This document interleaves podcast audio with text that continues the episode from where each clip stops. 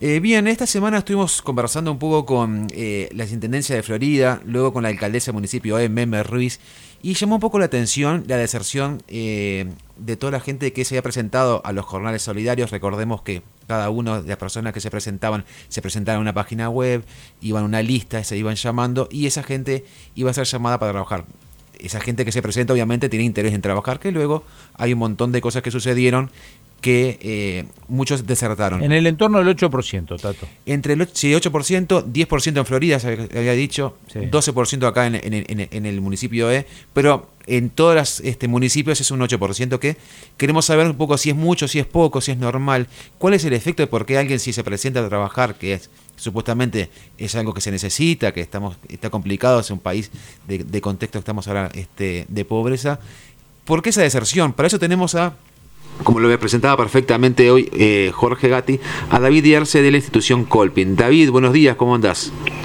Sí, buenos días, ¿cómo están ustedes? Muy bien, por suerte. David, contanos un poco, eh, ustedes han trabajado con, fundaciones que eh, también este, fomentaban o buscaban capacitar y además conseguirle trabajo a, a gente que no tenía capacitación y que necesitaba trabajo, ¿verdad? Exacto, digo, la experiencia que nosotros tenemos aquí en, en, Colpin, eh, nuestras actividades han sido financiadas en, muchas ocasiones, bueno, por una parte por el gobierno alemán y la obra Colpin Internacional y otras veces también en proyectos locales eh, que, bueno, han apoyado el trabajo que viene haciendo Colpin que va encaminado a la formación integral, a la capacitación y formación de la persona para que ella misma pueda salir adelante. Ese fue como el, ideario del, fundador de Adolfo Colpe. Y la experiencia que, nosotros tenemos y que sabemos que también otras organizaciones han tenido es que eh, a no todas las personas que se les ofrecen oportunidades las asumen eh, como nosotros esperaríamos, ¿no? ¿Y cuál es el efecto, a, tu pensar, cuál, cuál es el criterio? ¿Por qué decir que no las asumen? Eh, sí, o sea, a ver, es multicausal, o sea, les cuento la experiencia, nosotros hemos tenido programas en el cual eh, capacitamos a jóvenes que tienen menos oportunidades, que, que menos, menos favorecidos y que eh, se les ha dado capacitación totalmente gratuitas gratuitas para la para el que participa, ¿no? ¿Qué tipo de capacitaciones dieron ustedes, por ejemplo? Pongámosle gastronomía, hotelería, el año pasado ofrecimos un curso gratuito de, de, bartender, el, el año 2019 también ofrecimos, no únicamente en Montevideo, también nos ha pasado en, en, el interior del país, ¿no? En, en, Florida, en Durazno, en Tacuarembó. Y siempre nosotros sabemos que de, de un grupo, pongámosle, que comienza una capacitación, de unas 20 mm, personas, siempre tenemos un, de un 10 a un 12, un 15% de personas que eh, luego no terminan esa capacitación. Y claro, nosotros hemos analizado eh, y bueno, vemos que es multicausal, o sea, no es una única causa. ¿no? Hay algunas veces eh, que las personas, bueno, no cumplen las expectativas que tenían y Mm, vemos y descubrimos que, eh, y por eso en todos los cursos ahora, cualquier capacitación que nosotros realizamos, hacemos toda una formación en lo que le llamamos las habilidades blandas. Eh, son esas habilidades transversales que ayudan a, la persona a, eh, asumir el compromiso, ¿no? Son esas habilidades socioemocionales para la interacción con los demás y el manejo de las emociones. Se trabaja también todos los rasgos de la personalidad, eh, los patrones de comportamiento, las habilidades de autorregulación, de autocontrol, la capacidad hasta de concentración. ¿Por qué? Porque muchas de las personas que acceden a estos cursos gratuitos, algunos han salido del, del, sistema formal desde hace mucho tiempo. Claro. Y han perdido esas habilidades socioemocionales que eh, llegan a un grupo y se sienten como desorientados, ¿no? Esto no es para mí.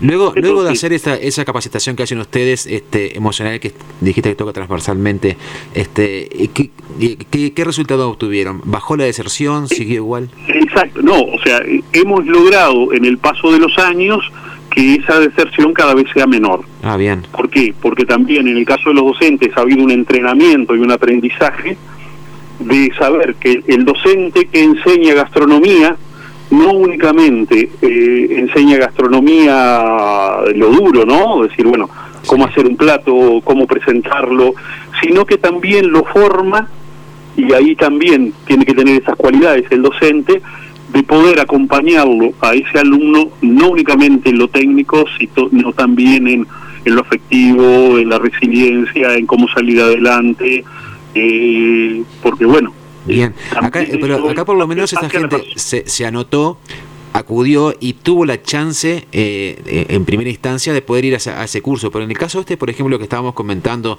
puntualmente sobre los jornales solidarios, ni siquiera aparecieron, o sea, dijeron no, no vamos, punto. Este, ¿cómo, cómo solucionar eso? ¿Cómo, ¿Qué ideas se, podría tener Sí, eh, en algunos lugares yo eh, escuché y también estuve preguntando. Sé que algunas intendencias estaban intentando, y capaz que este va a ser si, si las situaciones continúan, en el mismo llamado hay que hacer una selección. ¿no? A nosotros nos ha pasado, y también esto lo hemos aprendido, es que, pongámosle, para el año anterior, en el año 2019, hicimos un curso para jóvenes. Teníamos un cupo de 20 jóvenes. Se nos anotaron 180 jóvenes. Y nosotros que hicimos con un grupo de docentes especializados, un psicólogo, eh, hicimos una entrevista individual a no los 180 jóvenes, porque algunos sí hicimos la llamada a los 180 jóvenes por teléfono. Y les dimos ciertas características de lo que iba a ser el curso, la disponibilidad horaria y hablamos del compromiso que ese joven tenía que tener, ya que iba a recibir una capacitación casi de, casi no, de 120 horas eh, gratuita para su vida y que bueno, había condiciones que nosotros le poníamos. ¿Cuál condición? Que era la participación. David, una pregunta, porque este, yo sé que ustedes hacen un trabajo muy serio y que en definitiva ustedes dan la capacitación, no tienen este, directamente que ver con, lo, con, la asignatura que se va a dictar. Ustedes trabajan sobre la asignatura que les piden. Eh, surgió por allí el tema de que el INEFOB inventaba cursos que eran para la nada mismo y no para trabajar. Es decir, ese es un problema del INEFOB. Pero ustedes creen, y ahí sí tienen experiencia, ¿se hacen cursos realmente en donde cuando lo terminan hay trabajo disponible para sus cursos o muchos cursos capacitan gente para trabajos que después no hay? Eh, ese es el gran desafío. O sea, nosotros, eh, en el caso de Colpin, las propuestas que nosotros hacemos es eh, intentar no venderle ilusiones a las personas que no tiene que no, que no son reales, ¿no? ¿Por qué? Porque yo voy a, o pongámosle, yo puedo llegar a capacitar a, a un grupo de personas, y con esto con todo respeto a aquellos que lo hacen, en una capacitación en macramé o pintura en tela.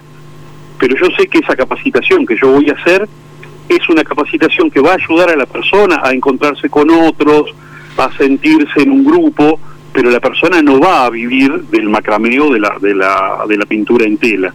Más allá de que hay personas que lo hacen y les va muy bien, pero no es para toda la población. Entonces, en el caso de Colpin hemos intentado buscar aquellos nichos en el cual a la persona se le dé la capacitación y luego pueda tener oportunidades para el mercado laboral, sea, eh, sea como empleado o sea, que eso también hemos fomentado y en todos los programas está de Colpin, es la formación para el, em, eh, para el emprender, el emprendedurismo. ¿no?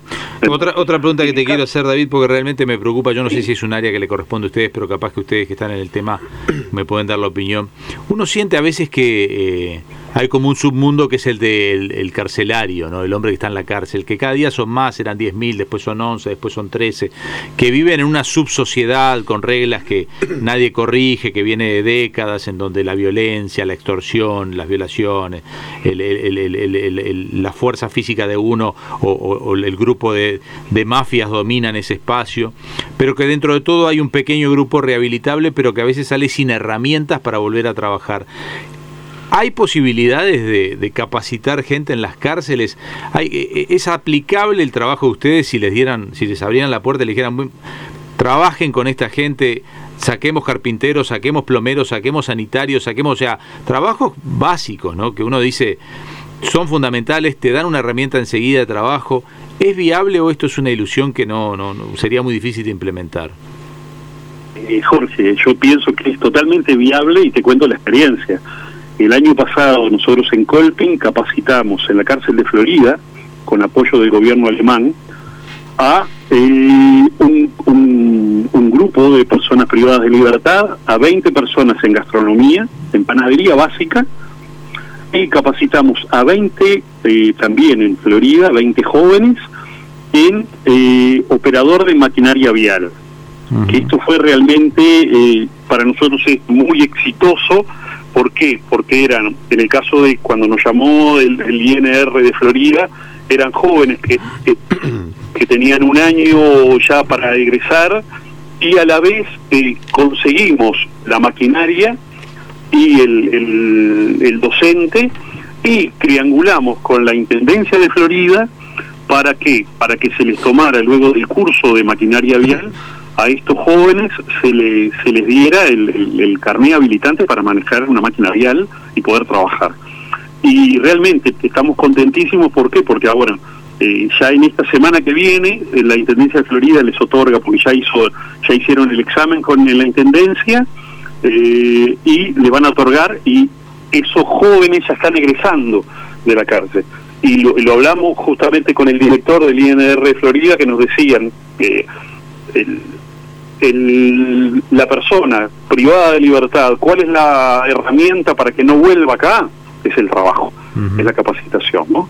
Entonces, a nosotros ha sido muy linda experiencia, también en la capacitación en panadería, y este año, este año eh, tenemos, o sea, porque nos habló el, el, director de, de Punta Rieles, que fuéramos, tuvimos una entrevista hace un mes y bueno, eh, tenemos la posibilidad de poder dar un curso también allí de panadería, como dándole herramientas. Nosotros creemos que es posible, es posible en la medida que a estas personas privadas de libertad se le dan herramientas para que, bueno, no vuelvan a delinquir, o sea, no vuelvan, no salgan y, bueno, vuelvan a lo mismo. Perfecto. Bueno, entonces este, sería interesante, ¿no? De repente, eh, yo imagino que ustedes tienen contacto con todas las intendencias, pero nada, simplemente eh, saber si ustedes, eh, la intendencia o, los, los organismos del Estado pueden contar con ustedes de repente para armar un, un plan o por lo menos apoyarse en ustedes con una fundación que tiene tanta experiencia en trabajo social para en caso de, de, consultarles algo, ustedes estarían, digamos, en, capacitación de poder aportar algo, ¿verdad? Exacto, sí, sí, o sea, nosotros estamos con las puertas abiertas y hemos, de hecho, golpeado puertas para porque creemos que la rehabilitación es posible, pero dándole verdaderos instrumentos. O sea, si no, lo sacamos a la calle con un alfiler. Perfecto, David. con herramientas reales. el tiempo es tirano acá en, la radio, David. Muchísimas gracias por tu tiempo. Saludos a toda la gente de Colpen y sé que hace un trabajo excelente. Y, bueno, gracias por tu tiempo. No, muchas gracias a ustedes. Que tengan buen día. Igualmente. Por FM Hit, un periodístico a tu medida, con Leonardo Luzzi, Jorge Gatti, Diego López de Aro y Andrés Fariña.